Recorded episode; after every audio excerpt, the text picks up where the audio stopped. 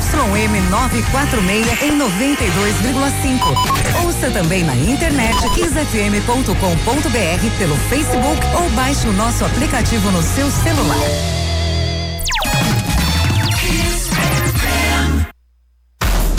A partir de agora na Kiss FM, Rock Reclame. Rock Reclame. A sua dose semanal de propaganda na veia. Rock Reclame.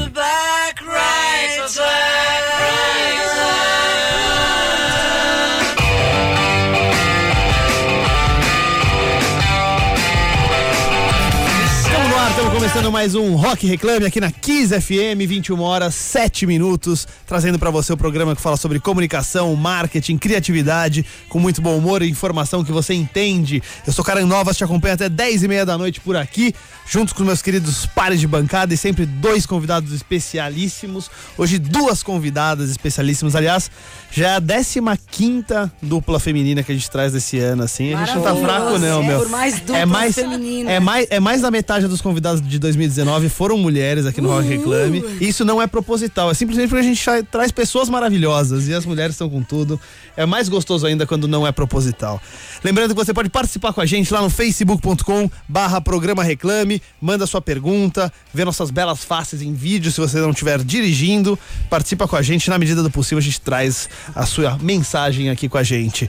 Ai, ai, semana começando, que semana, aliás, parabéns a todos os corintianos, Edu Pares, parabéns, você, é, você é campeão, aos flamenguistas no Rio, aos São Paulinos, meus pêsames.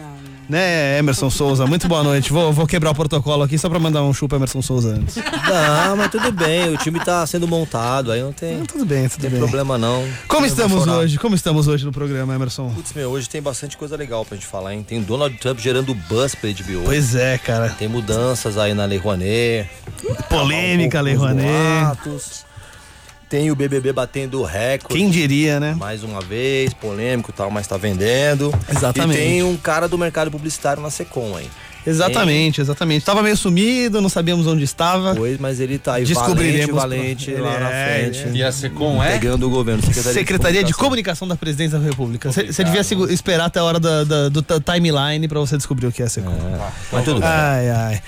Natália Rodrigues, nossa musa marota, muito boa, noite. Boa noite, que felicidade essas convidadas musas aqui Né? hoje com a gente. Não estamos fraco não, bicho. Não, hoje a gente tá forte. Hoje a gente tá potente. Se preparem vocês que estão ouvindo aí, porque hoje a gente tá bem forte. É isso Pode- aí. Você é que isso tá dirigindo, pode, pode dar uma olhadinha aí no Pode dar uma olhada no Facebook, encosta rapidinho. Dá uma encostada. Entra no Facebook da Kiss, no facebook.com.br programa Reclame, que vale a pena, sim.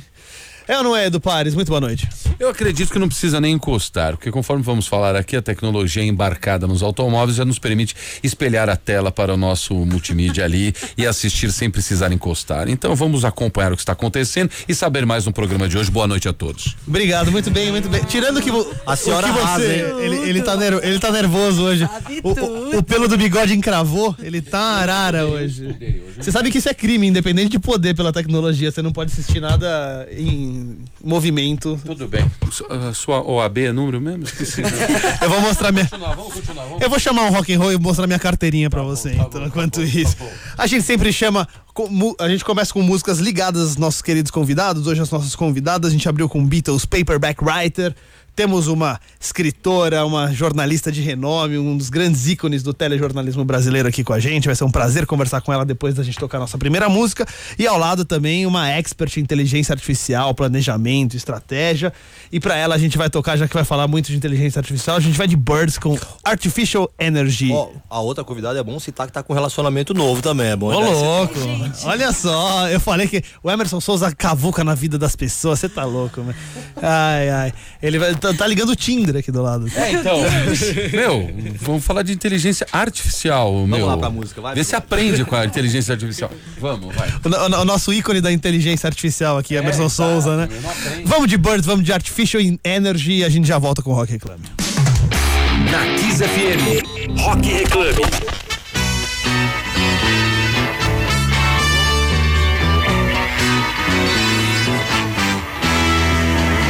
Sitting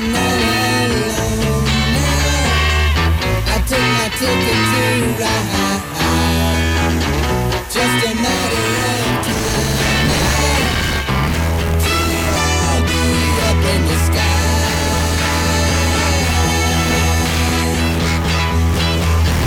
Coming up me now. I'm. What's it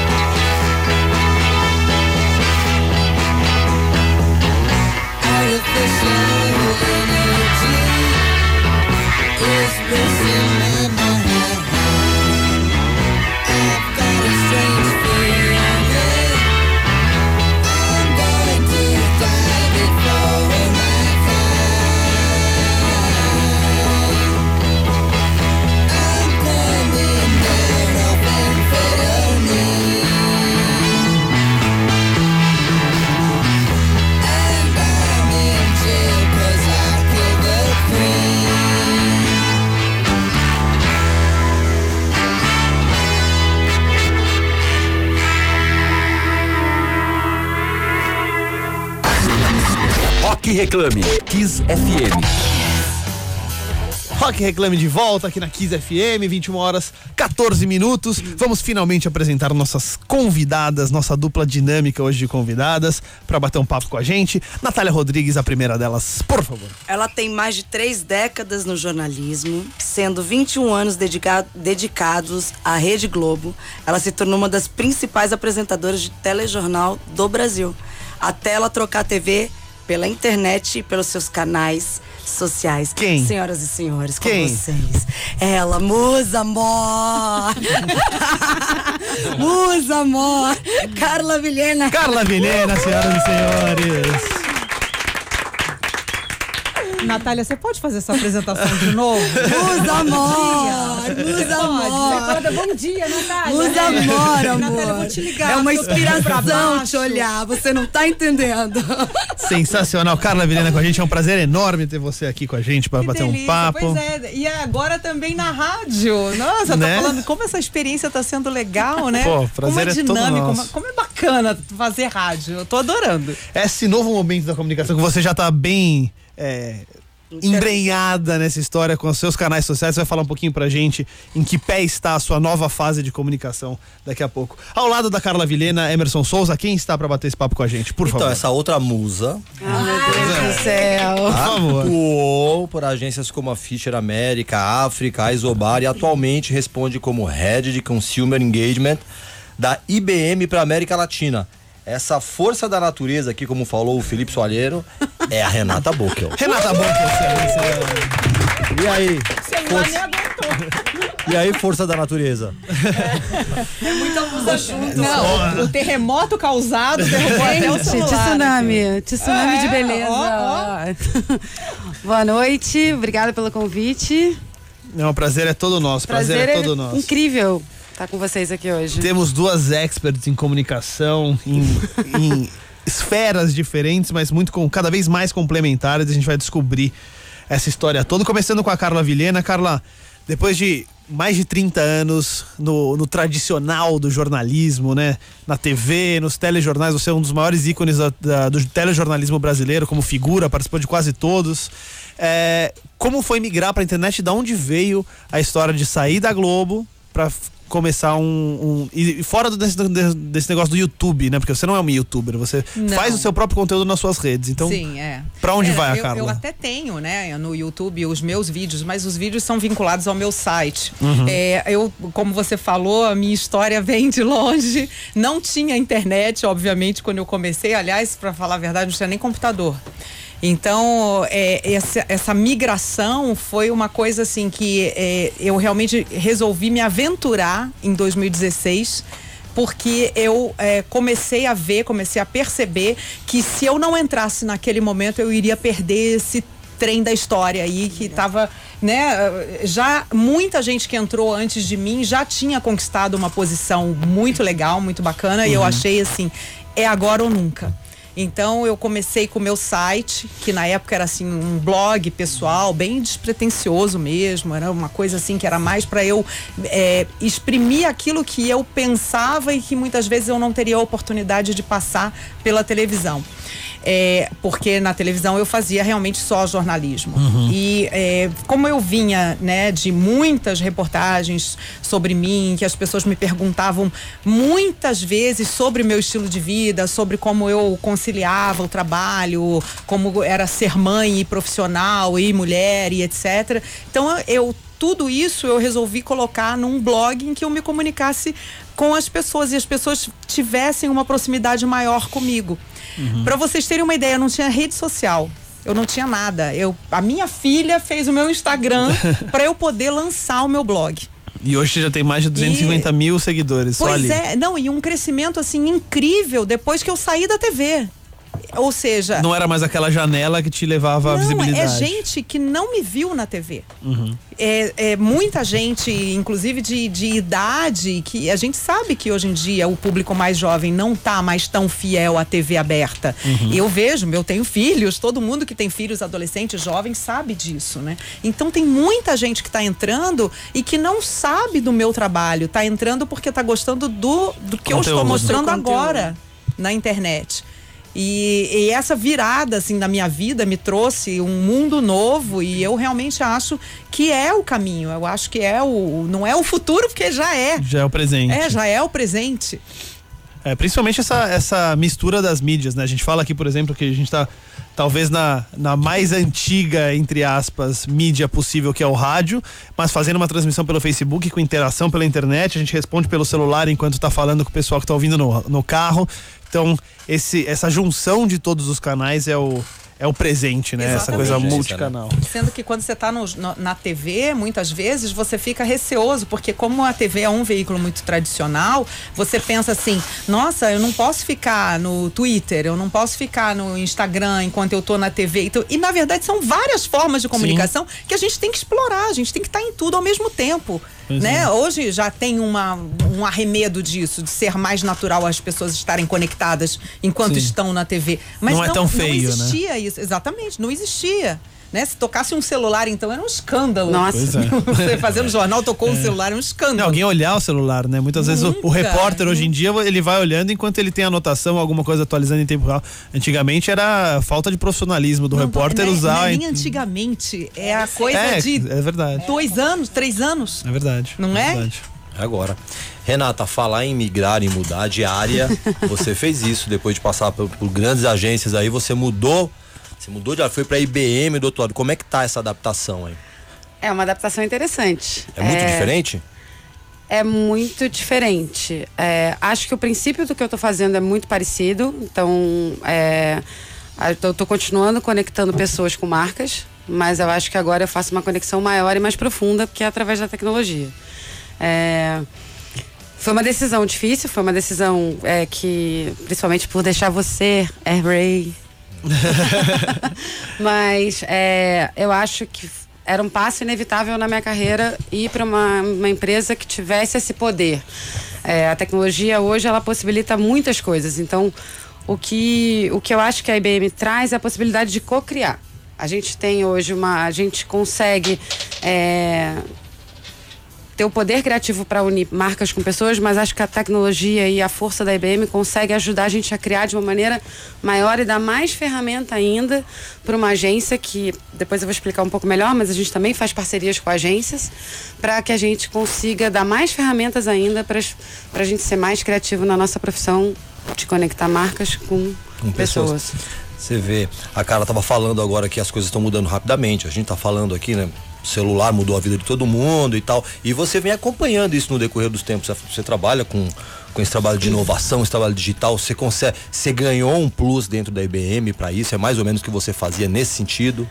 Olha, eu sou, um, eu sou um agente de mudança dentro da IBM, porque a IBM também está se conectando com esse mundo é, é, de uma maneira muito mais intensa, porque hoje em dia é impossível você pensar numa marca que não usa tecnologia para se conectar com o consumidor.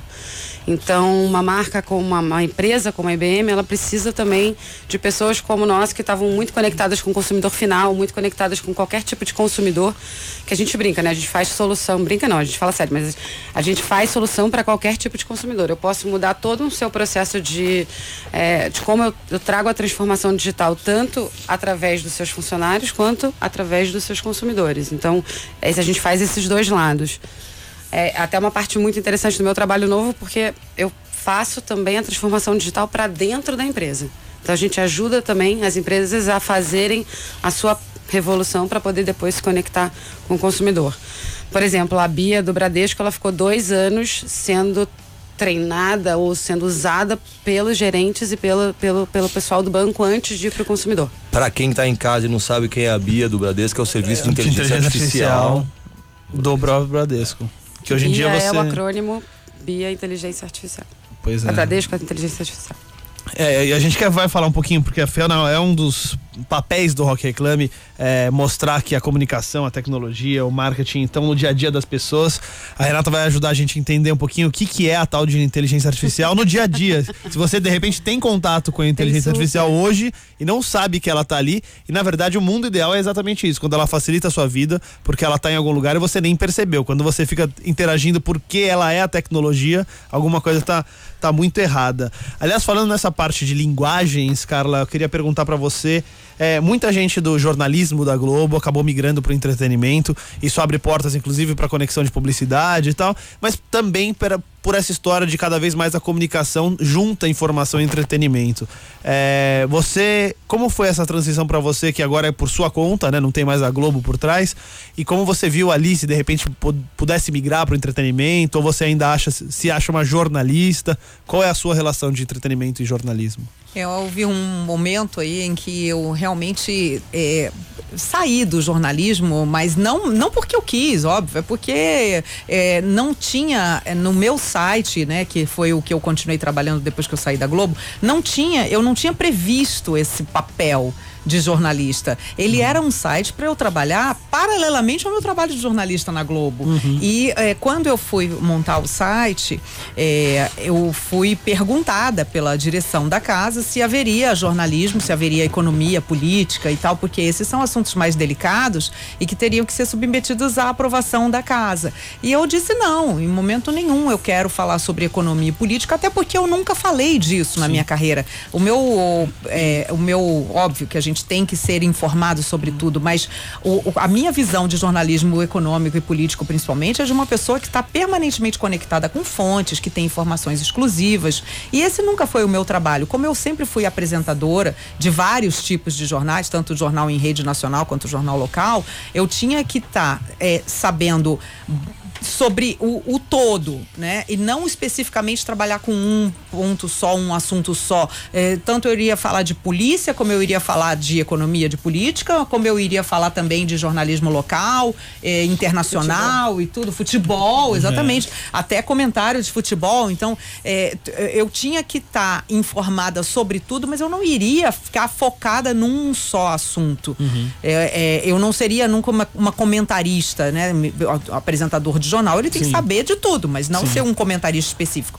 Então, realmente, no meu, desde o começo, no meu site não tinha esse assunto e eu realmente não era especializada nesse assunto. E depois, eh, durante bastante tempo, também fui repórter do Fantástico, e repórter do Fantástico é, é aquele que tem que também estudar todos os assuntos. Sim. porque E é praticamente o Você limite tem uma novidade. É. Da- do jornalismo com o entretenimento, né? É, Se mescla muito, né? Quando eu entrei no Fantástico, eu estranhei um pouco, porque como eu nunca tinha feito entretenimento, é, eu logo de cara eu tive que me informar sobre todos os artistas.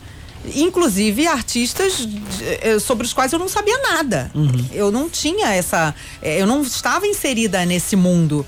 Né? A pessoa que trabalha com entretenimento, ela tem que saber todos os estilos. Ela vai do, do sertanejo até o- a música clássica, ela tem que saber um pouco de tudo.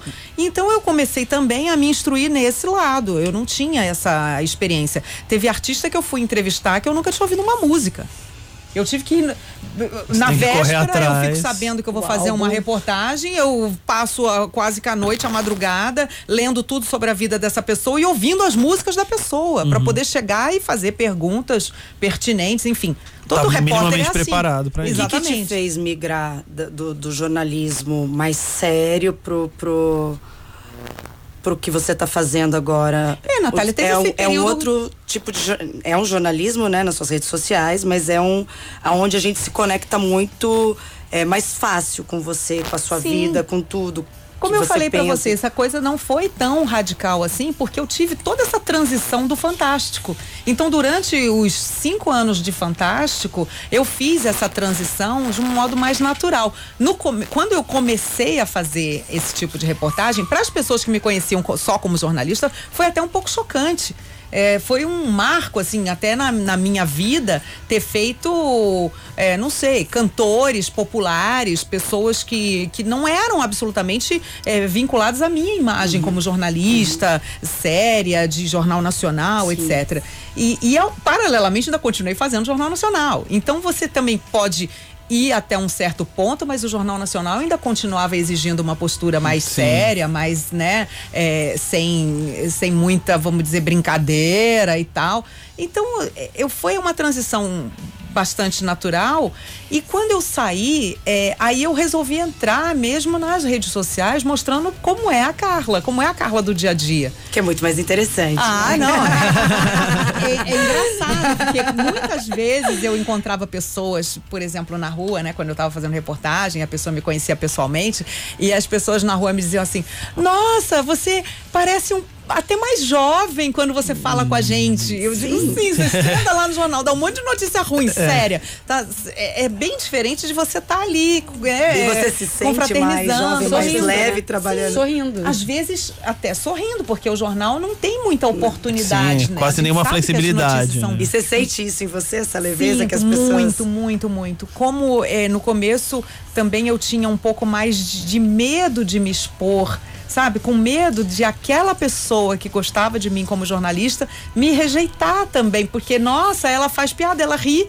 Ela, ela é engraçada. Ela não deve ser séria, né? Então, nossa, minha credibilidade. E não. E foi super bacana, porque as pessoas continuam me tratando como um- quase um, um- um parente, uma pessoa que elas receberam durante, tempo dentro, durante bastante tempo dentro de casa, mas que hoje também mostra um pouco mais sobre seu dia a dia, seu estilo de vida. Então é, é engraçado isso. Eu sinto muito carinho. Eu já tinha esse carinho, claro, quando eu estava na TV. Eu já sentia isso. Mas as redes sociais, elas propiciam isso de uma forma muito mais intensa. É que a gente muito acaba se mais identificando rápido como público, o se identifica mais com você sendo uma pessoa mais é, Mais aberta real. Sim. do que o, o sério, né? Sim, exatamente. É, hoje eu não sei mais bem o que eu faço. Eu, não, eu, eu continuo sendo jornalista porque muitas vezes eu me vejo até numa situação em que eu estou fazendo um relato jornalístico de algo que me deixa indignada, como uma vez que eu estava andando de bicicleta na beira do Rio Pinheiros e eu vi um mundo de lixo concentrado num trecho do rio e eu fiquei muito revoltada com aquilo e eu comecei a fazer uma, uma reportagem comentada sobre aquilo, sabe? Sobre o, o, o que a gente estava vendo. é, é, meu marido até parou para filmar também e eu falando. Enfim, foi uma coisa que chamou muito atenção. É, As pessoas até brincaram dizendo assim, é uma vez jornalista, sempre jornalista, não adianta. Tá fazendo blog bonitinho e tudo, mas Quando aparece uma notícia- a notícia grita na sua Aí cara, você faz um pam, pam, pam, pam, pam, pam, pam, pam. Vamos ao plantão! Sensacional, sensacional. Hoje a gente tá com Carla Vilhena, jornalista, uma das maiores ícones do telejornalismo brasileiro, e Renata Bockel, head de experiências com o consumidor da IBM, que vai falar um pouquinho daqui a pouco pra gente sobre a inteligência artificial. Mas chegou a hora do Edu Pares indicar um rock and roll pra gente. Edu, o que, que você separou pra gente? Ah, eu aproveitei toda essa, toda essa explanação da Carla pra falar, Carla, eu tenho uma banda que chama The Jam. E essa banda, Carla, ela tem um recado pra você. Ah, e é o nome da música. A música chama-se That's Entertainment. É só entretenimento, cara. É só entretenimento. Segue que tá linda demais. Agora eu tô falando na live dela, dá licença. Boa noite a todos. Vamos, vamos, vamos, vamos pro som aqui. Me segue, segue. É, pode falar. Siga arroba Edu Pares, esse homem do bigode constrangedor. Ai, ai. Se você quiser participar com a gente, antes da gente tocar a música, fica ligado, a gente tá lá no facebook.com barra programa Reclame. Um beijo pra Dani Seller, que tá ligado com a gente, o Gerson Parna, o Panazolo, Antônio Carlos Acioli, Silmara Lins, Rodrigo Pesce tá aqui no estúdio também, tá lá na live participando com a gente. Então, entra lá, manda sua pergunta. Enquanto isso, a gente toca The Jam com That's Entertainment e a gente já volta no Rock Reclame. Rock Reclame. Kiss.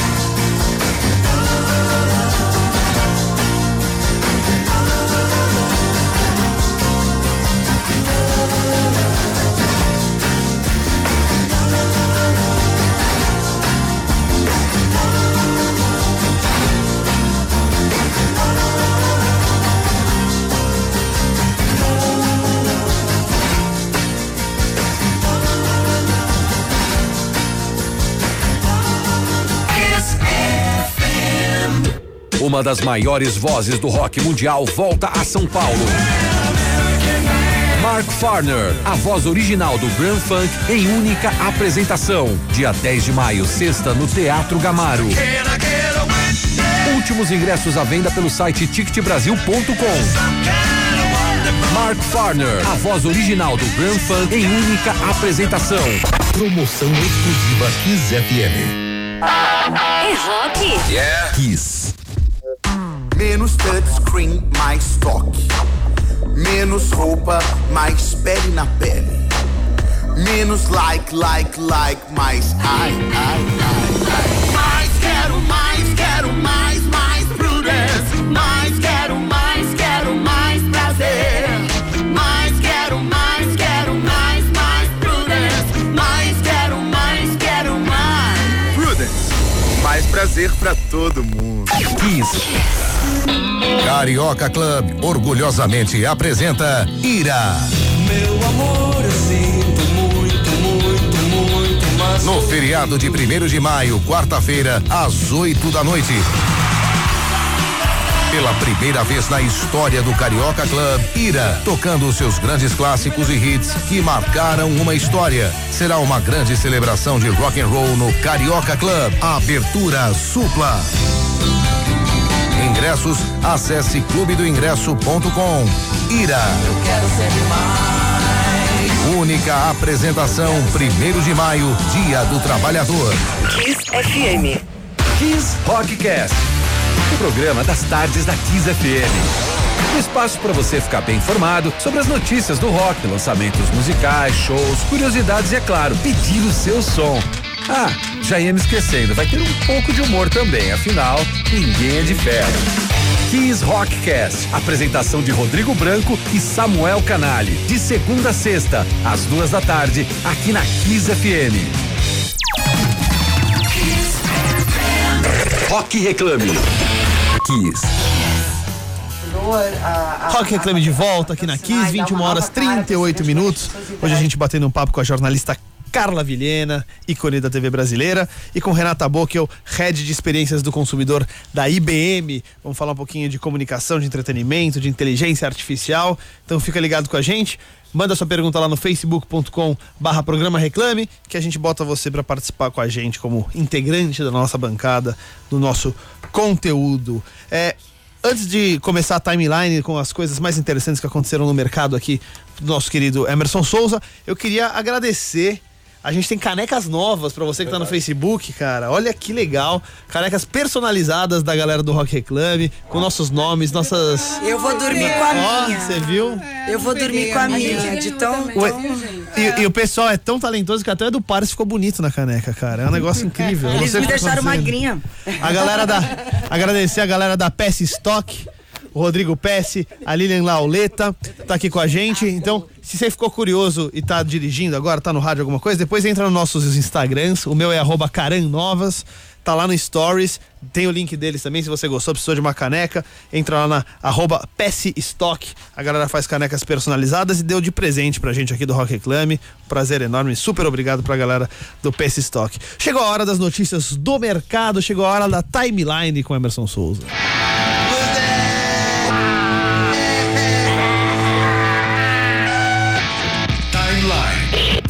Emerson Souza.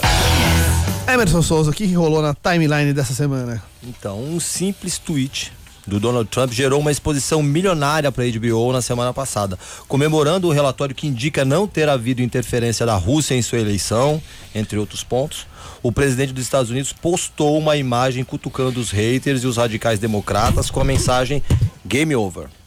Mensagem usa as letras e cores iguaizinhas de Game of Thrones, que está em seus capítulos finais, e a partir daí não se parou de falar sobre isso nas redes sociais lá dos Estados Unidos. Segundo a consultoria Apex Marketing, o retorno de mídia espontânea chegou a 25 milhões de dólares, ou seja, para ter o mesmo retorno, a HBO ia ter que ter investido 25 milhões de dólares para falarem tanto assim de Game of Thrones. O Trump foi lá, facilitou o serviço, botou um post lá e a galera falou só disso por ali. É, a Renata trabalha com, com, com os canais digitais há um tempão, né? o, o, o Trump, ele se comunica desde sempre, né? Desde Hum, sempre. Ele, ele elegeu o Twitter, né? Exatamente. E, E, acho que ele, ele não só elegeu, como ele iniciou uma era. A gente está vendo aí alguns políticos decidirem por esse canal em detrimento do Diário Oficial, por exemplo. É Aqui, aqui também no Brasil, né? Por exemplo, Principalmente no Brasil. pelas redes sociais, né? Não, e, e não só presidente. Aliás, a outra, a, a nossa próxima notícia, que é sobre a, a, a Lei Rouanet, foi eh, divulgada, a novidade foi divulgada via redes sociais, via Twitter,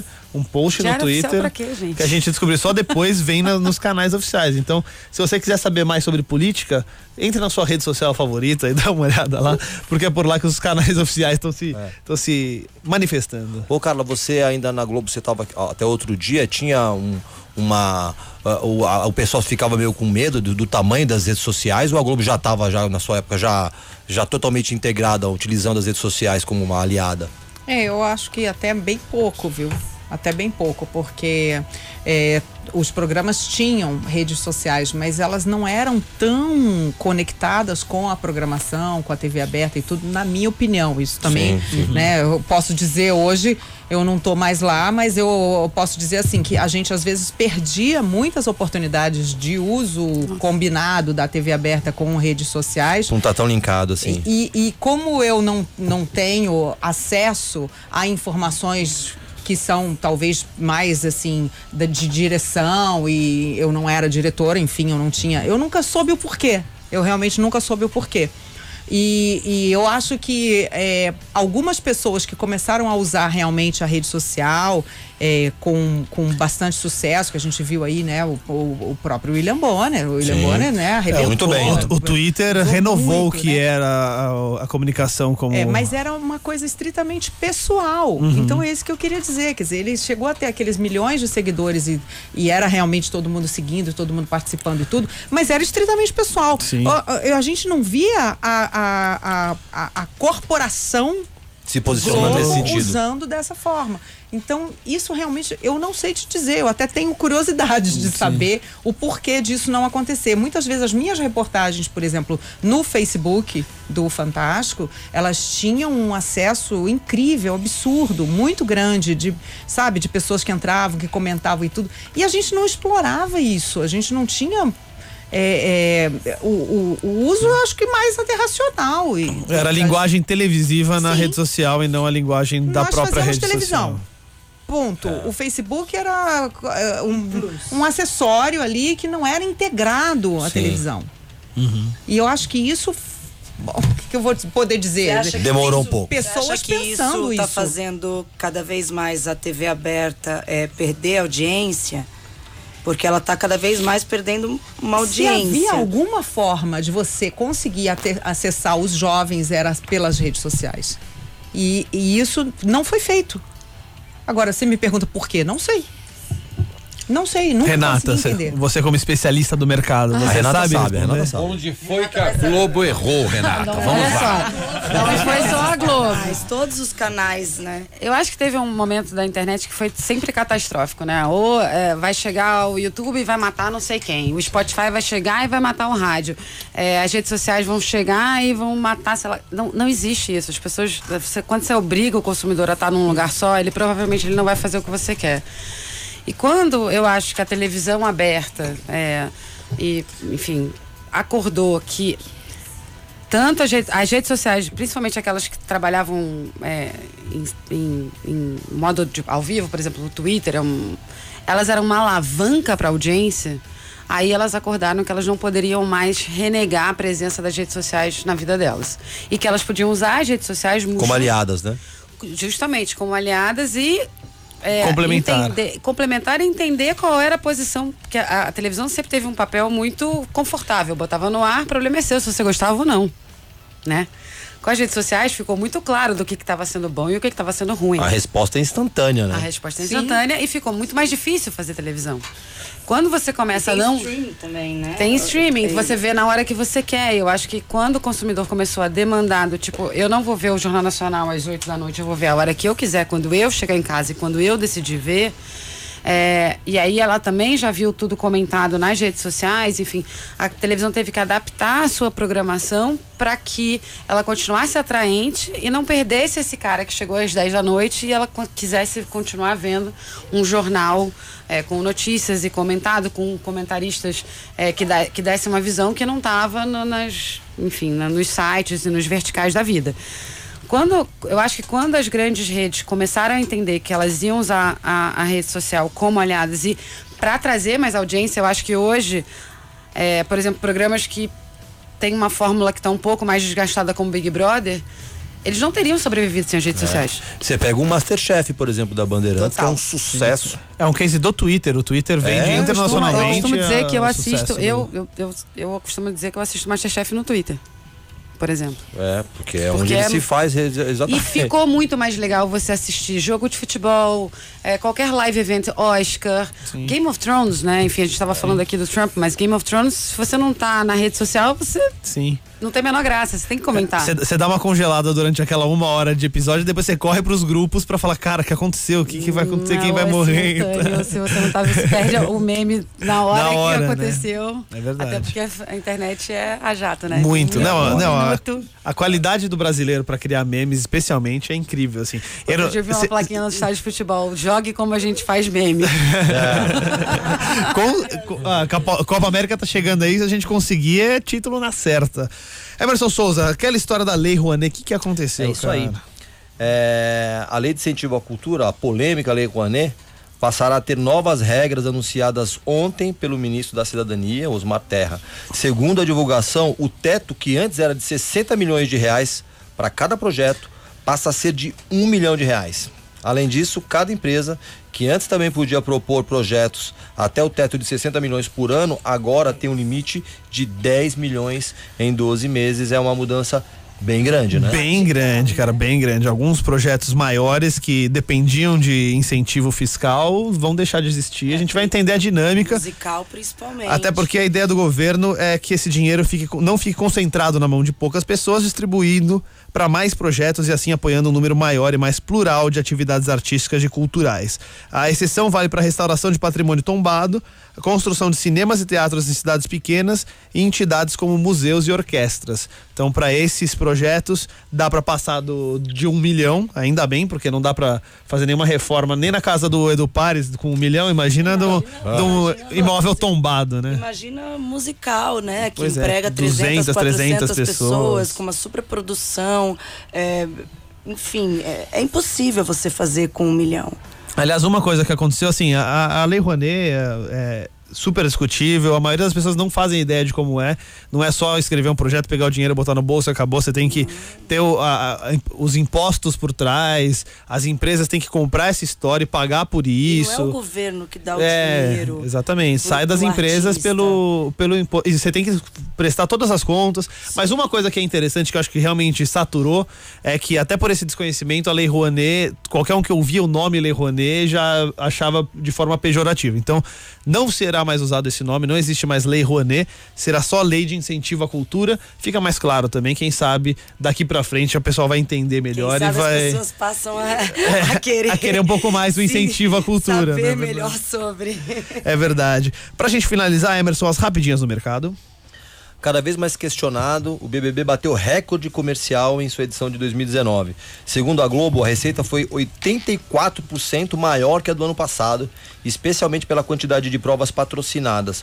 No total, foram 62 ações de 15 marcas diferentes. É um fenômeno É um isso. fenômeno. Ô, cara, como é que o, o, o BBB era visto lá dentro, comentado pelas pessoas? Porque eu tô te perguntando, você, tava, você vivia isso e essa história do Bial à frente uma década, talvez um pouco mais. Mais. Isso sempre aqui do outro lado questionava, pô, um cara que cobriu guerra, um cara com uma história de jornalismo que ele tem, se prestando a recitar poema no BBB. Como é que isso era visto lá dentro?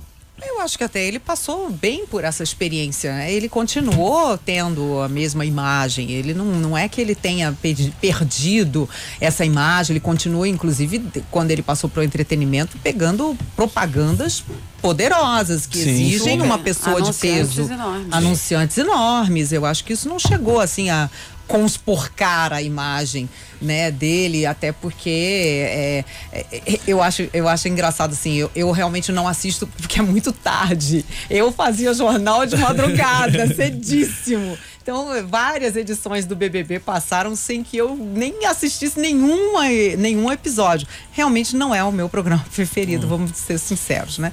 Mas eu sempre lia a respeito e tudo. Então é, ele parecia né pelo que eu lia a respeito que ele ainda mantinha sendo assim o, o- como é que é o fada sensato ali do negócio para dizer uma, uma expressão da internet ele ainda continuava eh, ali como o filósofo da turma né eu acho que tem uma, uma tem uma maneira de você passar por tudo isso. Eu passei também pelo, né, como vocês disseram aí, o semi-entretenimento do Fantástico sem manchar a minha imagem, sem fazer nada que fosse eh, contra as coisas em que eu acredito, os meus princípios, enfim.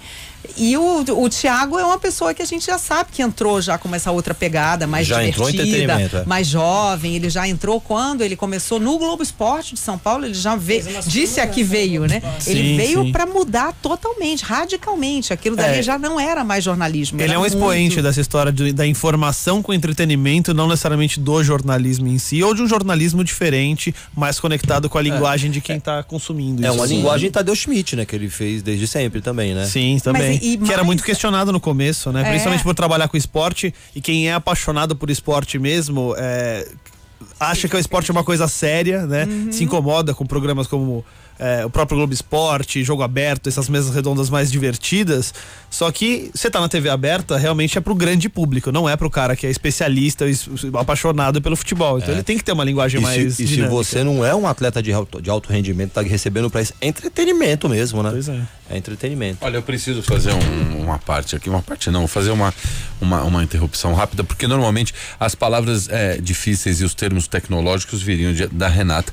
Mas Carla Vilhena nos blendou aqui com uma, com uma palavra que eu duvido bonito, que vocês sabem o que significa e ficou todo mundo com uma cara, um ponto de interrogação na cara. E a minha obrigação como comunicador é levar, é levar essa, esta palavra ao público em geral e explicar. total mesmo. Carla Vilhena usou a palavra conspurcar a imagem de Pedro Bial. O que Carla Vilhena quis dizer com a palavra o quê? Macular. macular? É só Exatamente. prestar atenção no contexto. Exatamente. Não, o contexto Todo vale, mas a gente não sabe. outro, tipo, Por exemplo, por exemplo, quando Renata falou que todos os gerentes usaram a Bia durante dois anos no Bradesco, sugeriu, como assim usaram a Bia? Coitada da Bia, dois anos sendo usada Ai, pelo gente, gerente. É prima da Geni? Não, mas é verdade, vamos explicar. A palavra conspurcar significa desonrar, manchar a reputação de alguém, danificar a integridade de alguém.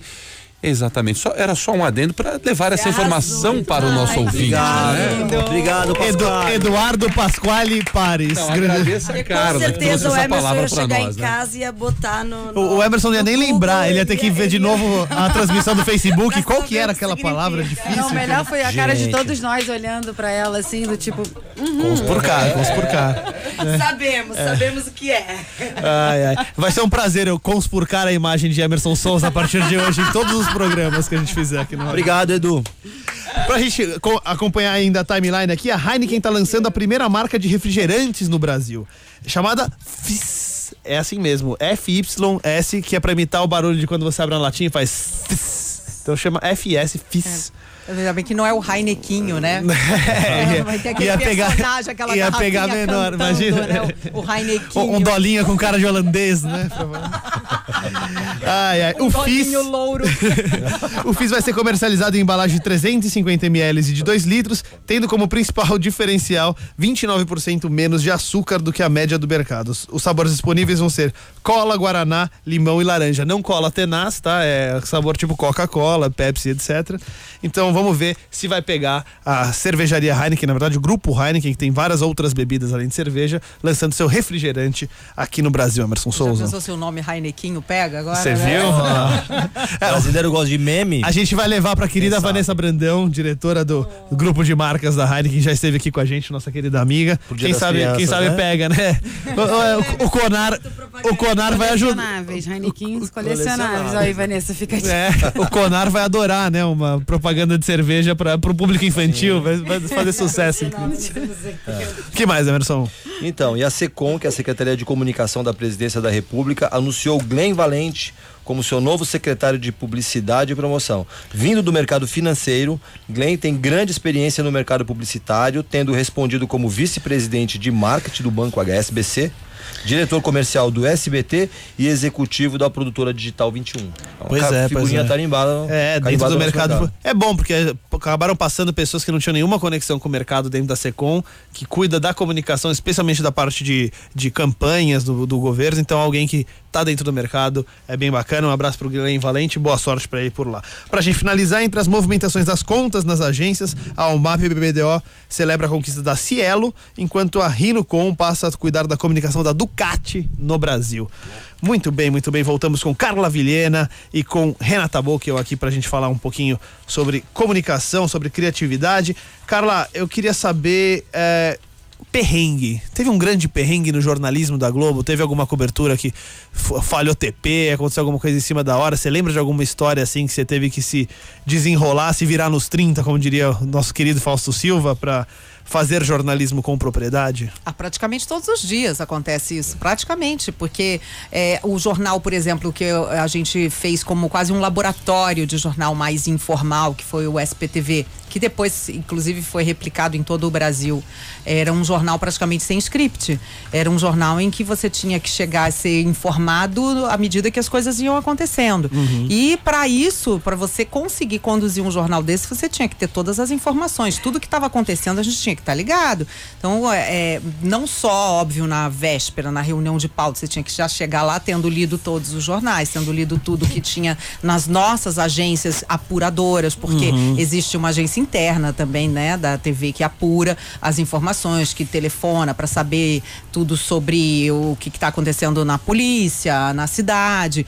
E é, já aconteceu, eu até já contei um caso interessante que teve que um- eu estava na época no Bom Dia São Paulo e é, eu durante o Bom Dia Brasil eu entrei com um, um helicóptero que ninguém sabia onde estava. As pessoas não tinham me passado a informação de onde estava o helicóptero, do que se tratava, o que, que era. Simplesmente não tinha repórter a bordo. Plugaram o helicóptero e assim, vai, narra.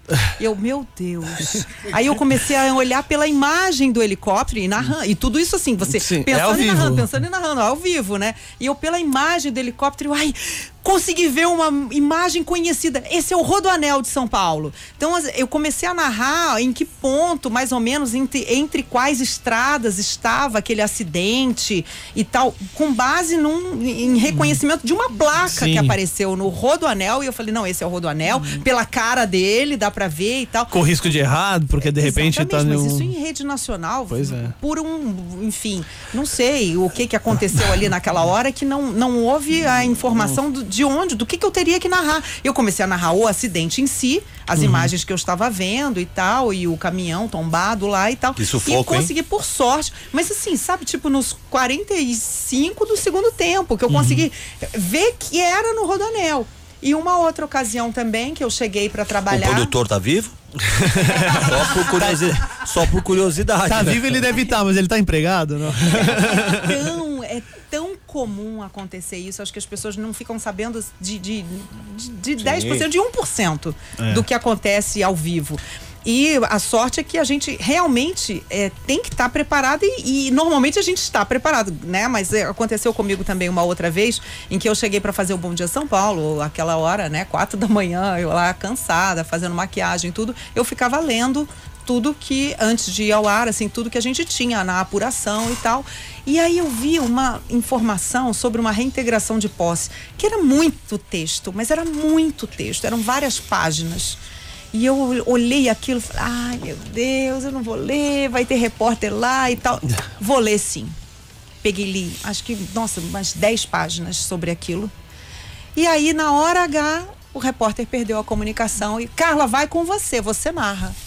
Se Aí você não assim, tivesse lido aquele Qual foi a negócio. mão divina que me fez ler essas 10 páginas para eu saber sobre o que que tava, né, o que que tava acontecendo ali, sobre o que que eu ia falar.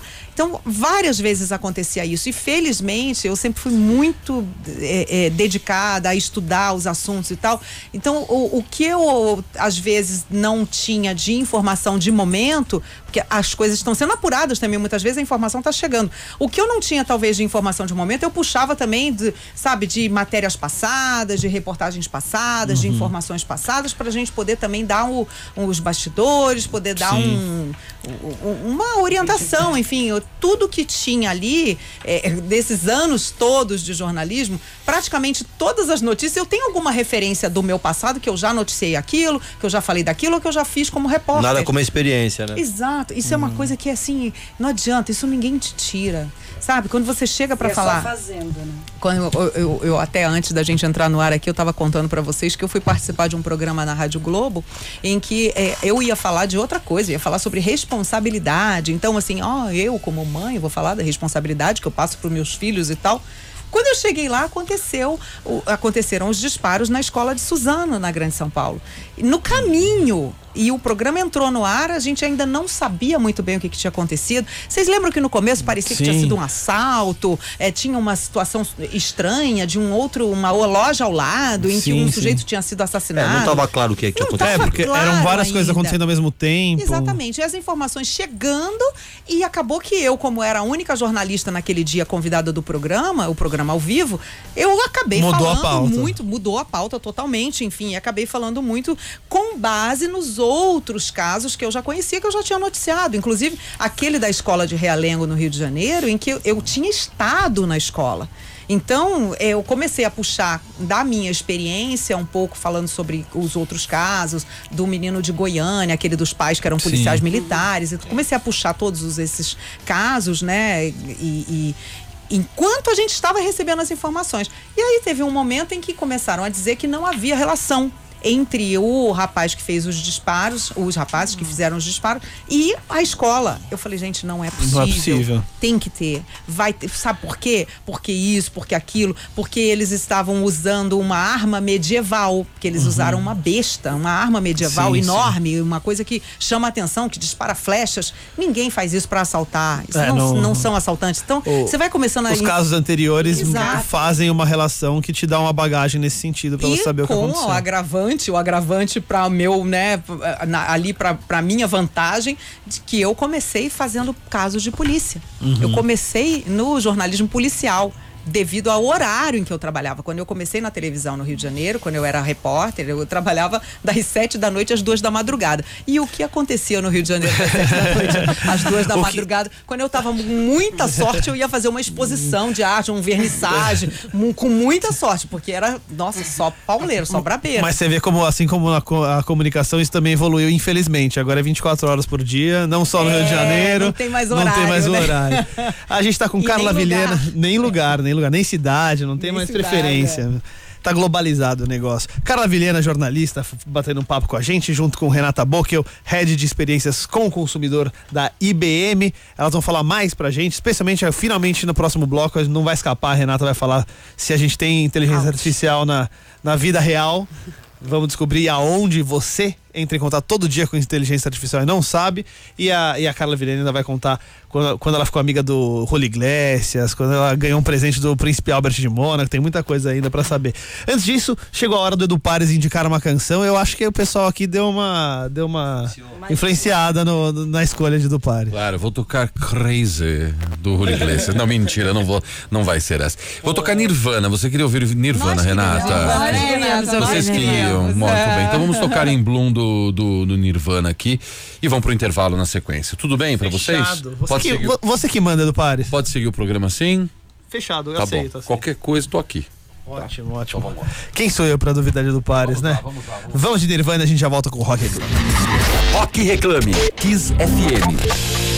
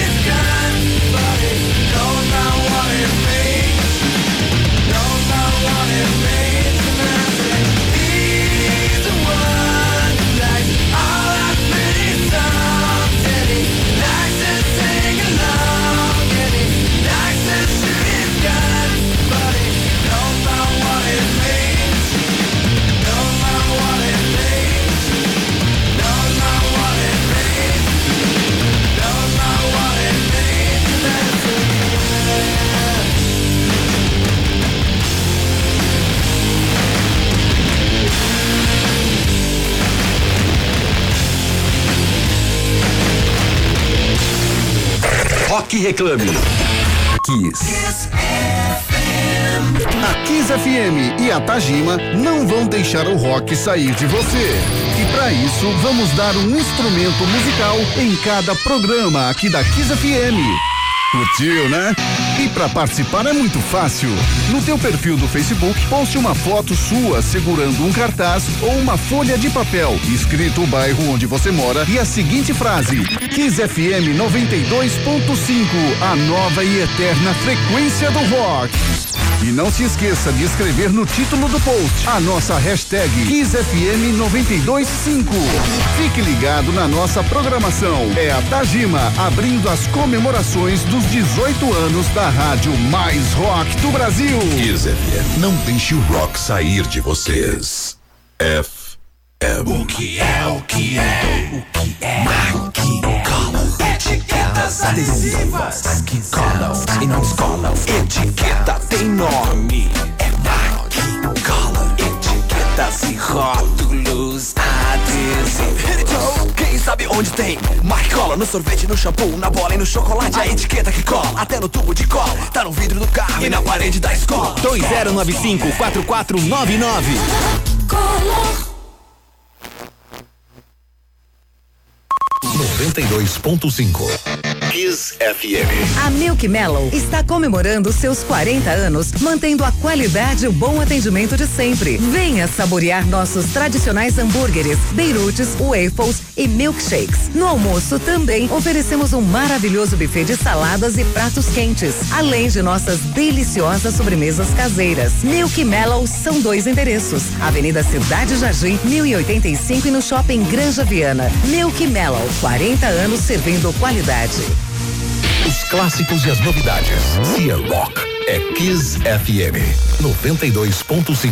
Você ouve Kiss FM ZYM 946 em 92,5. Ouça também na internet kissfm.com.br pelo Facebook ou baixe o nosso aplicativo no seu celular. Rock Reclame. Kiss. Rock Reclame de volta, 22 horas 11 minutos. Hoje a gente batendo um papo com Carla Vilhena, jornalista, com Renata Bocchio, head de experiências com o consumidor da IBM iX. Ela que cuida de toda a inteligência artificial, leva para as marcas, resolve os problemas. É, a Você mulher. realmente mudou o nome do meu cargo, né? Você viu, cara? Eu vou, eu vou mandar. Me, me Eu dá, eu vou me dá o WhatsApp do seu chefe que eu vou. fazer meu cartão, ele tá ouvindo, cara. É, porque assim, head de Consumer Engagement da IBM Latam iX. Cara, eu fiquei hoje em casa, assim. Head de Consumer Engagement da IBM. é- Ricardo é- Caran tem é uma mais- sugestão pra gente, acho que a gente deveria catar. Ó, vem em mim, vem em mim, Ricardo. muito bem, muito bem. Vamos falar daqui. A gente tava batendo um papo aqui pra, pra galera do Facebook, falando um pouquinho de inteligência artificial, já dando uma, uma introduzida no assunto. Vamos falar muito mais disso assim que chegamos, descobrirmos o que a Natália descobriu nessa semana. Vamos lá. É ou não é, Edu Pares? Exatamente. Nath descobre. Nath Descobre. Com Natália Rodrigues. Nath Rodrigues, o que você descobriu essa semana? Descobri Circo de Soleil. Ô, louco, é um espetáculo que tá no ginásio do Ibirapuera, muito famoso, criado e dirigido por uma brasileira que é a Débora Coker, que é uma grande coreógrafa. Monstro. É o espetáculo mais brasileiro do circo até hoje. Então tem vai os ritmos, os sons, é de samba, carimbó, é, conta a história de insetos que vão se transmutando, que vão mudando. Lindo de morrer, Circo do Soleil sempre é lindo, né? Mas esse especialmente por ser 100% brasileiro, Brasileiro. tá, tá de valer a pena. Ele tá em cartaz ah, até dia 12 de maio, no ginásio do Ibirapuera, na rua Manuel da Nóbrega. Às terças-feiras, às nove da noite, quarta à sexta. Tem duas sessões, às 5 e às 9 da noite. Sábado tem três sessões, uma a uma da tarde, cinco da tarde, nove da noite. Domingo tem duas sessões, às duas da tarde e às seis da tarde. Não deve ser fácil ser bailarino do Deus, Cirque de Soleil, eu, né, eu cara? assistindo a cada contorcionismo, eu pensava, caramba. O cara tem outra sessão. Eu, já tinha travado a coluna só em 2024. Vocês Mas- iam me tirar daqui. Tá louco, cara. Pior que o Emerson Souza fazendo abdominal em maresias e postando no Instagram esse negócio. Imagina o Emerson fazendo. Você tá louco. Em três sessões ainda. Meu Deus. Essa minha audiência eu tô ferrado. Emerson, ó, arroba Emerson Souza. Arroba Emerson Souza, ele que não gosta de fazer autopromoção. Ai, ai. É, Renata, vamos finalmente falar da história da inteligência artificial, então, porque muita gente fala da coisa da tecnologia, tecnologia, tecnologia. e Quem trabalha com tecnologia sabe que a tecnologia ideal é aquela que resolve um problema e que você nem sabe que tem alguma coisa por trás disso, né? Ela Exatamente. simplesmente resolve o seu problema. A inteligência artificial já tá no dia a dia das pessoas sem que elas percebam? Em alguns casos, sim. É, por exemplo, é, muitos dos diagnósticos que são feitos hoje na medicina são feitos por inteligência artificial, por exemplo. Como? Quando você. A, a inteligência artificial é muito eficaz quando você é, é, coloca ela para administrar padrões. Então, se você coloca vários exames, ensina para ela, porque a inteligência artificial é só pra gente saber, tá? Ela não nasce, sabe? Não é que existe um supercomputador que de repente ele Que é nasceu um e que ele é um gênio. Não. É, principalmente o Watson, ele é, ele é focado para cada indústria que compra a tecnologia do Watson. Então, O Watson é um dos maiores é, construídos, sim, um, Ele é a ícones inteligência do. artificial da IBM, que Sim. deu, foi é, dado esse nome por causa do fundador da IBM, que era o Thomas Watson. Mas enfim, quando você ensina e, e estabelece padrões para ele, ele aprende de uma maneira muito mais rápida e muito mais intensa e muito de uma maneira de uma, com uma capacidade muito maior do que um, hum- um humano. Uhum. E ele entende aqueles padrões e você começa. E só que ele é sempre curado por um humano. Uhum. A gente, é, para o Watson começar a tomar uma decisão sozinho ou sozinha, é, dependendo da voz que você escolher, é, o, o Watson ele precisa de uma curadoria humana. Então, no caso, por exemplo, de câncer, ele o diagnóstico é isso. aquele- se esse, você ensina para ele que aquele tipo de, de imagem ou de exame provavelmente é de um paciente que tem câncer. Ele vai aprendendo aquilo e ele vai aplicando isso em escala. Então, é, soluções que são escaláveis e que têm uma repetição muito grande são muito bem. É, é, é é muito fácil a gente já ter hoje isso na inteligência artificial. Então, provavelmente, todos os diagnósticos que vocês têm hoje é, de grandes laboratórios têm a ajuda de uma inteligência artificial por trás. Ele é capaz de processar muitas é, imagens ao mesmo tempo e ter uma decisão muito mais rápida do que um humano. Uhum. É como se ele fosse um médico ali olhando, só batendo o olho nos, nos diagnósticos. Ele, ele- ele e tem, que alguns olhar... padrões. Então, se você tem um pontinho preto no canto esquerdo, 90% dos- das vezes tem um pontinho preto no canto esquerdo, a pessoa tá com um indício de câncer. Então, ele, ele é- faz um alerta. E aí o Ele médico nunca vai lá e. Nunca o laboratório vai dar para você um, um, Um diagnóstico, um diagnóstico artificial. baseado nessa história, mas ele ajuda na, na condução Uhum. dessa, dessa, desse pensamento. É, e o médico normal ele vai falar assim: é uma virose.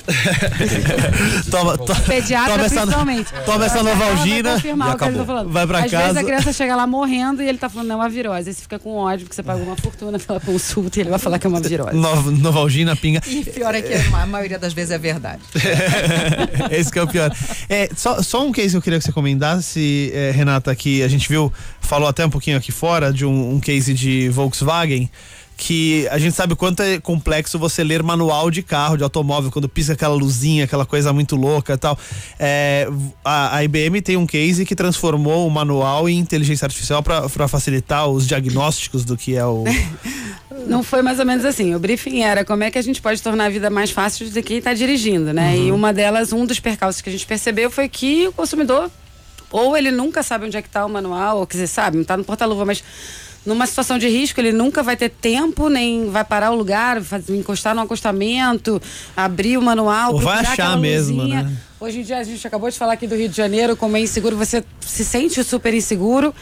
Então, é, é como a tecnologia ajuda a vida do consumidor dentro do carro, de uma maneira que ele, que ele enfim, tenha o celular à mão e que ele consegue fazer uma pergunta para o carro dele. Ele consegue falar com o carro dele e perguntar o que está acontecendo aqui agora. Furou meu pneu, e aí? Ou acendeu uma luz amarela que eu não tenho a menor ideia do que, que é. Ele vai te falar, tira uma foto, me conta do que, que é e que eu vou te dizer uma, vou te dar uma resposta. Ou ele vai te encaminhar para um posto mais próximo, ele vai falar que aquilo não é nada demais, que você tem alguns quilômetros ainda para rodar em segurança, mas que você pode, você deveria procurar uma autorizada. Ou ele vai falar, olha, isso daqui é melhor você parar, encostar o carro, chamar um reboque, posso Vai te, te dar uma saída. Vai Ou te dar seja, uma saída. No futuro, então, o próprio carro vai te dizer isso. Você não vai precisar nem de falar ele nada. já né? disse. É, exatamente, Sim, preditivamente ele vai te avisar quando você entrar e vai falar: Oi, Carla, tudo bem? Você tá indo para tá indo para casa ou pro trabalho?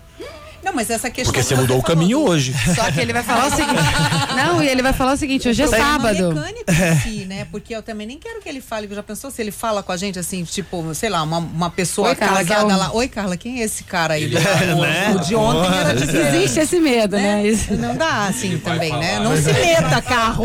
Carro. Você tá indo pra casa de quem? Por favor, carro, não se é ele meta na falar, oi, vida." Carla, quem é esse cara? Quando entrar o seu marido, ele vai falar, oi, eu, a Carla hoje tava com um cara aqui que eu não sei quem é. Pelo amor de Deus. É, imagina, ele fala, Mas- Carla, você consegue coisa melhor. Mas assim, gente que liga pro marido e diz assim, bem, acendeu a lâmpada laladinha aqui no painel. É e isso. aquele É. negocinho do, Do óleo. óleo né? Então, em vez de Então. você. Então, o que ele vai dizer provavelmente que é um problema no óleo, ele vai te dar um. Ele vai te dar o tempo que você tem sem gasolina ou, ou de tanque. Eu, por exemplo, eu sou a rainha da pane seca. Comentar isso no ar, inclusive. Então, assim, ele me diria, olha, você pode andar mais X quilômetros. Então, ele, ele é usado porque. Se você pensar relacionamento do- da- das pessoas com carro, você comprava o carro e a, e a, e a montadora, tchau, um beijo.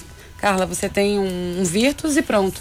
Eu não sei mais quem você é, onde você anda, se você trocou por um carro da Volkswagen, se deu problema o seu relacionamento com a, com a Volkswagen. Com o manual cognitivo, que é a ponta de um iceberg para um novo relacionamento das pessoas com o carro, a gente vai conseguir montar um ecossistema onde a gente vai inaugurar uma nova experiência do consumidor com os seus veículos. Porque antigamente a montadora vendia o veículo e dane-se o que aconteceu com você. Se você gostou, gostou. Se você gostou, você vai trocar por um novo. Se você também não gostou, não sei mais quem você é. Você é só um Renavan rodando por aí. Eu acho que o que o manual consegue projetar pra gente pro futuro é como é eu vou entender como é que as pessoas dirigem. Hoje eu já tenho um data lake. Inclusive, a Que que é um pergunta data mais. lake? É, Data lake. vou- eu só queria não perder a piada, porque a pergunta que as pessoas mais fazem pro manual da Volkswagen é se o Palmeiras tem mundial. Sensacional. E Ele gente teve responde. que treinar, Ele que responde. treinar, O que, que ele lógico. responde? É, ele responde que acho que ainda não, não sei, porque eu não entendo nada de futebol, mas acho que ele responde alguma coisa do tipo ainda não, mas. Quem sabe, for- né? Quem sabe, você se esforce. Não desista. Você, Palmeiras, você, time do Palmeiras, se esforce Não, que quem mentira, sabe mas um dia você teve- chega lá. A gente teve que, que falar sobre isso. É muito bom. E brasileiro é incrível, né? Você pega o o negócio, diagnóstico do sempre- ele câncer, vai aí você- o cara ele- pergunta assim: ah, você pode me indicar uma mina legal que combine comigo? A gente, a gente desvirtua tudo Ele desse vai negócio. achar um jeito de fazer um meme mesmo uma coisa que é só pra ele. Ele tá rindo sozinho, Sozinho, no carro. sozinho. Uma piada Com o não, com o pneu Fazer furado. meme pra piada interna. Você concorda que é um momento futebol, de ele vai- pane? Ele vai bater boca com o robô, né? É, Vai se for um palmeirense, fica louco. inteligência artificial. Deixa eu pegar só um gancho aqui. A gente tá falando Fala. de tecnologia, inovação e falando como isso já impacta a nossa vida hoje, como isso muda a nossa vida hoje, vai mudar daqui pra frente. Mas eu queria falar um pouquinho da época analógica, por exemplo, de quando você tinha 16 anos, que a sua mãe mandou uma carta pra Globo Carta. e Escrita mandou mesmo, e é, mudou né? a sua história. Do que iria Sim. acontecer na frente. Como foi essa história? Ah, isso, é, eu quando tinha meus 16 anos, né, eu tava com uma visão totalmente diferente. Eu tava, eu sempre gostei muito de motores, até quando você tava falando de carro, eu adoro carro. E aí eu tava querendo fazer engenharia, engenharia mecânica, para poder Deus. trabalhar com motores. E é, minha mãe, que é, é sempre, né, a mãe é a pessoa que mais conhece a gente. Minha mãe percebeu que eu tava indo por um caminho errado. É, aliás, eu nem sei o que, que eu tava fazendo no mundo das exatas, porque eu sou péssima em exatas. Aí ela eh, eh, resolveu me atrair. Isso sim, foi uma forma bem inteligente que eu uso hoje com os meus filhos, sabe? Não bater de frente. Ninguém vai dizer pra você não vai fazer isso, mas você tem que mostrar para que a própria pessoa chegue àquela conclusão de que ela tem uma outra paixão não a exatas. Eu, no caso, eu gostava tanto de ler, de escrever e tal. Minha mãe falou: ah, eu vou ver se eu consigo que ela entre como estagiária não remunerada, aprender, qualquer coisa, aprendiz, na, na Globo. Porque ela viu que, olha que louco, né? Que a diretora de jornalismo era uma mulher. Então ela achou que a mulher seria compreensiva. Sabe? Com, é, e, e, paralelamente, ela entrou então em acordo com meu avô e os dois resolveram fazer. Porque meu avô foi, Ela foi jornalista jornalista. também, né? É, meu Seu avô. pai é publicitário, Meu né? pai publicitário, é. Nossa, e sua mãe sabe foi a tudo. precursora da sororidade feminina é. no mundo audiovisual. Mas eu não sei até hoje por que ela pensou assim que a mulher teria alguma compreensão maior com relação ao problema dela, dela orientar uma filha e tal. E realmente teve. Isso Pensou que foi certo. mais incrível. Deu certo. A gente, é, ela, eu não sabia de nada, né? A, a gente foi chamado para ir lá e tudo. E a minha mãe foi comigo, inclusive nesse primeiro encontro. Eu sentei eu e minha mãe na frente da diretora de jornalismo da TV Globo. Uma coisa Você com inadmissível. 16 anos. Sim. Inadmissível. Hoje É. incrível isso, Sim. incrível, né? E comigo deu muito certo, e inclusive ela em várias ocasiões me orientou na minha carreira, a diretora de jornalismo, Alice Maria. Teve uma vez que eu estava trabalhando já lá dentro como editora de imagem e o diretor do Fantástico na época me viu e na época tinha aquele quadro Garota do Fantástico e ele me convidou para ser garota do Fantástico. Uhum. E eu fui lá na sala dela e falei: "O diretor do Fantástico me convidou para ser garota do Fantástico. O que eu respondo para ele?" E ela me disse assim: "Não vai, eu tenho outros planos para você." E aí eu fui sair da sala dele, recusei e tal. E depois eu soube que ela, né, brincando, me contou, né, que ela ligou pro diretor do Fantástico: você tire as mãos das minhas meninas. Você não. Não, Não mexe com a minha equipe. Com as minhas, porque tinha eu e tinha mais uma outra editora de imagem que já estava trabalhando lá também. E ela falou assim: olha, você não venha pra cima das minhas. Né? Porque é, é, foi um quadro de extremo sucesso. Qualquer Sim. pessoa ficaria balançada. Qualquer pessoa dúvida. gostaria. A gente tem aí atrizes que até hoje foram, ficaram conhecidas com o quadro A partir daí, né? Fantástico. É Então, que é, seria uma transição de carreira. Ou você ia pro lado artístico mesmo, pra aproveitar essa história, ou você poderia queimar a credibilidade, a sua imagem de jornalista, caso fosse pra essa outra área. É, não, eu, eu, eu, assim, não desmerecendo, porque elas hoje têm um bastante carreira. sucesso, uma carreira, construíram uma carreira, mas eu hoje eu agradeço isso que a, a- a Alice fez por mim, porque eu realmente sou muito apaixonada por jornalismo. Eu não sei como ela percebeu isso e ela detectou que aquele não seria um caminho ideal para mim. Talvez fosse para alguma outra pessoa, mas Sim. para mim não seria Ah, naquele momento. Mas a mocinha dessa história é sua mãe que percebeu que você tinha jeito pra coisa muito antes de você perceber, né? Percebeu muitas Uma, outras um a um, coisas. é pra inteligência natural. É. inteligência natural 1 um, inteligência artificial 1. Um. Pois é. Pra- A, a gente tá quase chegando no final do programa e já que a gente en- enveredou na história da, da sua carreira, a gente comentou aqui um pouco mais cedo, até pela na brincadeira, né? Que vários eh, entrevistados icônicos na sua carreira. Só, de, só dos internacionais, por exemplo, Príncipe Albert de Mônaco, William Dafoe, eh, Julio Iglesias. Paulo que Lagerfeld, que morreu agora. É né? verdade, recentemente. tempo, recentemente. O, é. O estilista além, da Chanel. Sim, e além, do, além dos brasileiros, que teve desde Roberto Carlos, a Fittipaldi, Ronaldinho Gaúcho, Oscar Schmidt, Bruna Lombardi, Chico Buarque. Qual foi a Ronaldinho entrevista? Gaúcho foi muito engraçado. Foi. As ideias para contar rapidinho. Por favor. O Ronaldinho Gaúcho estava no Atlético Mineiro na época e a gente estava inaugurando na Globo aquele limite de horário em que as, as equipes de reportagem não podiam fazer hora extra. E eu fui lá para Minas e eu precisava fazer uma matéria para o Fantástico com o Ronaldinho Gaúcho. Era a respeito da troca dos dentes. Ele fez um. Nossa, fez um, um trabalho de dentista assim muito grande na boca e realmente a diferença ficou incrível.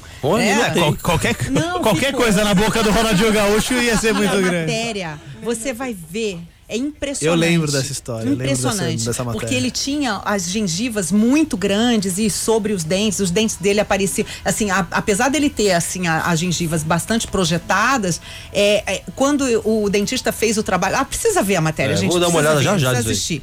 Mas assim, quando o dentista terminou o trabalho, a diferença era muito gritante. Só que eu já tinha feito toda a reportagem, filmado o dentista, fui, mostrei o tratamento. Eles tinham lá uma salinha de dentista dentro do CT do Atlético Mineiro.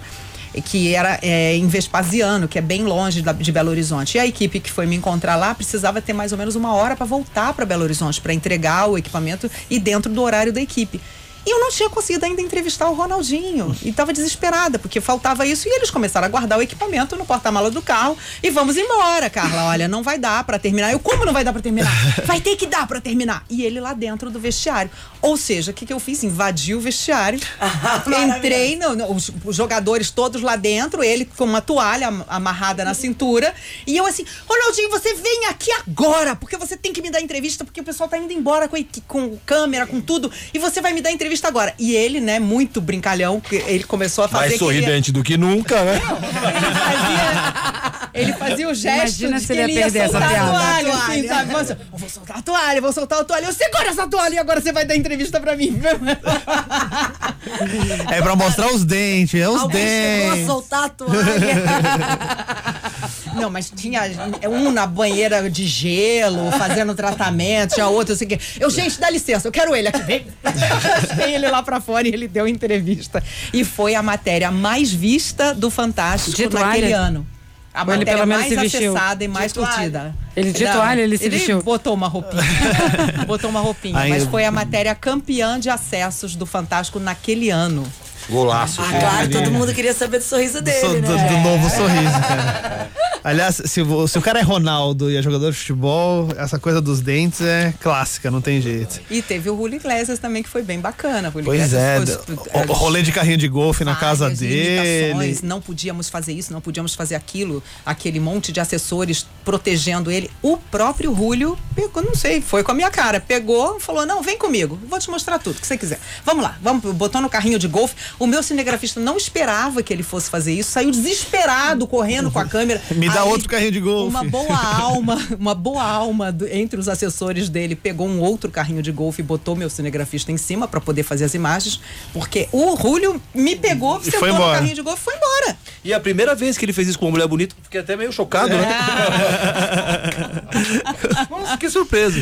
Ah, a mulher dele é uma simpatia O também. mais legal foi isso, que ele levou para mostrar a família, que ele normalmente não mostra. E ele, é, as- os assessores tinham dito que era im- impossível falar com a família ou mostrar a família. E ele me levou para conhecer a mulher dele, os filhos dele. Bacana. Foi muito bacana, muito. É a coisa da.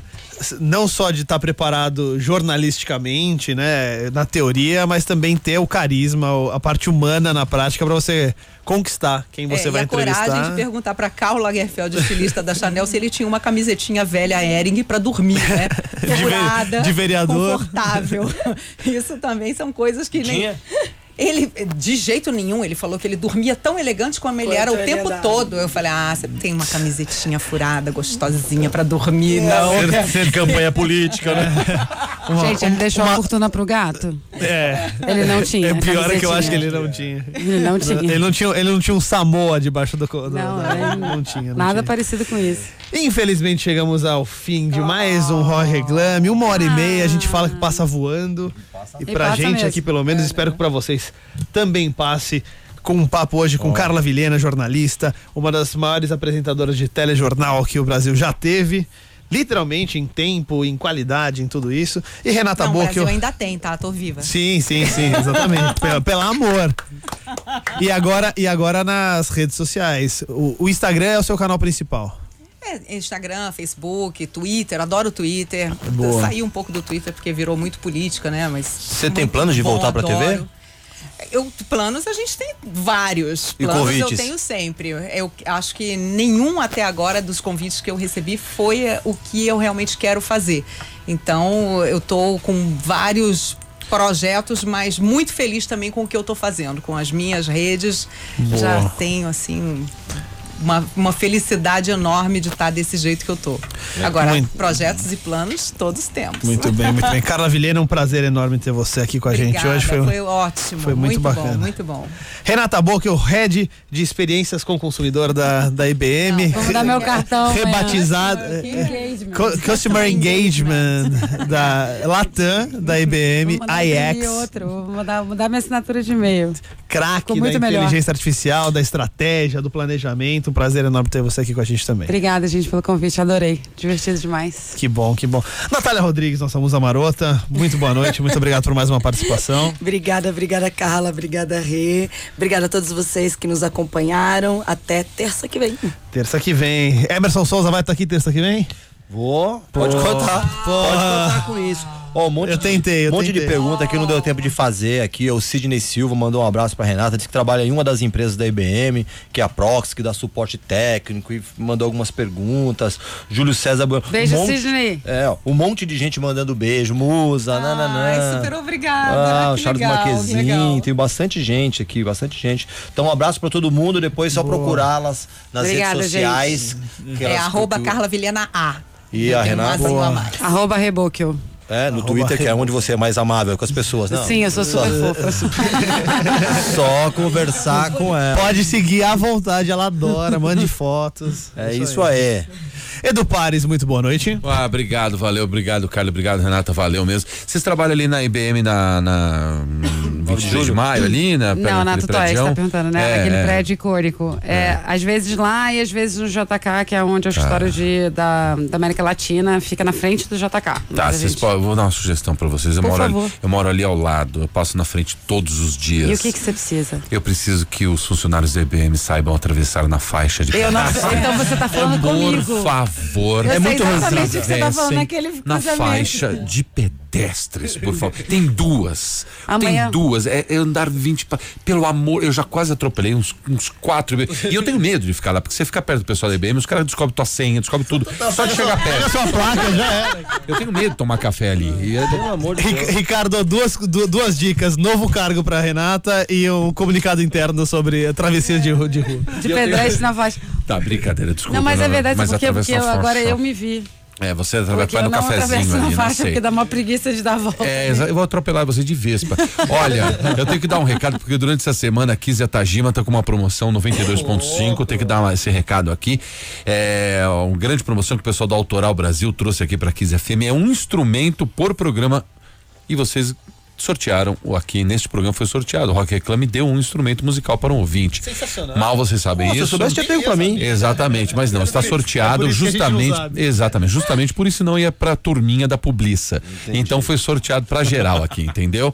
É, foi um violão, é só postar uma foto, a promoção é a seguinte, só postar uma foto no perfil do Facebook, segurando um cartaz, uma folha de papel em mão escrito bairro onde você mora e a seguinte frase, 92.5 é a nova e eterna frequência do rock. Tem, tem que lembrar de colocar a hashtag KissFM925. E o ganhador do Rock Reclame dessa terça-feira foi o ouvinte Alex C. de Souza.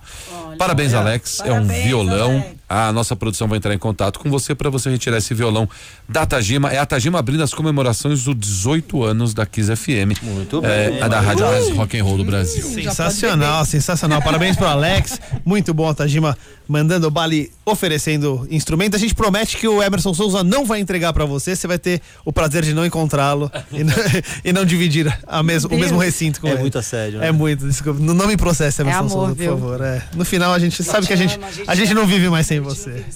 Ah, é. Já que tá no momento de agradecimentos e, e- e divulgações, eu queria agradecer de novo o pessoal da Peça Stock que mandou pra gente, fez na- nossas canecas personalizadas, tem Edu Pares com o bigode, eu, Natália Rodrigues, Emerson Souza. Eu e a Carla, a gente ganhou também. E a C- Carla Vilhena e Renata Boca vão ganhar uma do Rock Reclame. Vão, po- podem postar com as nossas hashtags, com as nossas arrobas. Obrigado então pro Rodrigo Pesce, pra Lilian Lauleta, a galera da Pesce Stock. Então, se você quiser uma caneca personalizada também, procura os caras lá. Preços bacanas e uma puta qualidade legal nas canecas. Muito obrigado pelo presente, foi um prazer. Ó, vem com um refil de uísque durante um ano, hein? Que isso? Já queria dar esse toque. É. Não, vai ser na conta do Emerson Souza. Entra lá, arroba Emerson Souza e pede que ele vai pagar pra você. Sério. Vai ser Blue Label, pode aproveitar. Queria agradecer muito a Lab 3 TV, que faz as transmissões no nosso facebook.com barra programa reclame. Então, se você perdeu, quer ver de novo, quer ver os outros que você não viu, entra lá no facebook.com barra programa reclame. Um abraço pro Marcinho Bertoloni, pro grande Pedro Viana, pra Clara Nonato que ajuda a gente Pra Tati nas do Pedrinho. câmeras, Tati do Pedrinho, pro cara que tá com o laptop do Pedrinho, muito pro Gatuno. Então, muito obrigado à Lab 3 TV, que faz as nossas transmissões. Nosso diretor-geral Roger Garcia, nosso produtor Allen Lins, toda a equipe que faz o programa Reclame acontecer, lá no Multishow, aqui na Kiss FM. Um, um beijo pra Dani Bassiste, que tá aqui também com a gente, acompanhando no estúdio. Nossa Os- parceira. Os aniversariantes da semana, esse momento tão feliz. Um beijo pra Manu Berlanga, pro Alessandro Visconde, pro Léo Macias, Bruna Tedi, Tayara Simões e Rafael Dante. Parabéns pra vocês pelo aniversário recente. Terça-feira que vem tem mais. Joana A- Monteiro também. Joana Monteiro também, grande Joana beijo pra Monteiro. Joana Monteiro, da FCB. Tô falando com ela nesse momento. Ó, tá? Você tá ouvindo a gente, Joana? Um beijo para você, parabéns um pelo seu Joana. aniversário. É, Terça-feira que vem tem mais ao vivo, às 21 horas, 9 da noite, aqui com dois convidados sempre muito especiais. Eu sou Caran Novas, vou ficando por aqui. Tchau, um abraço.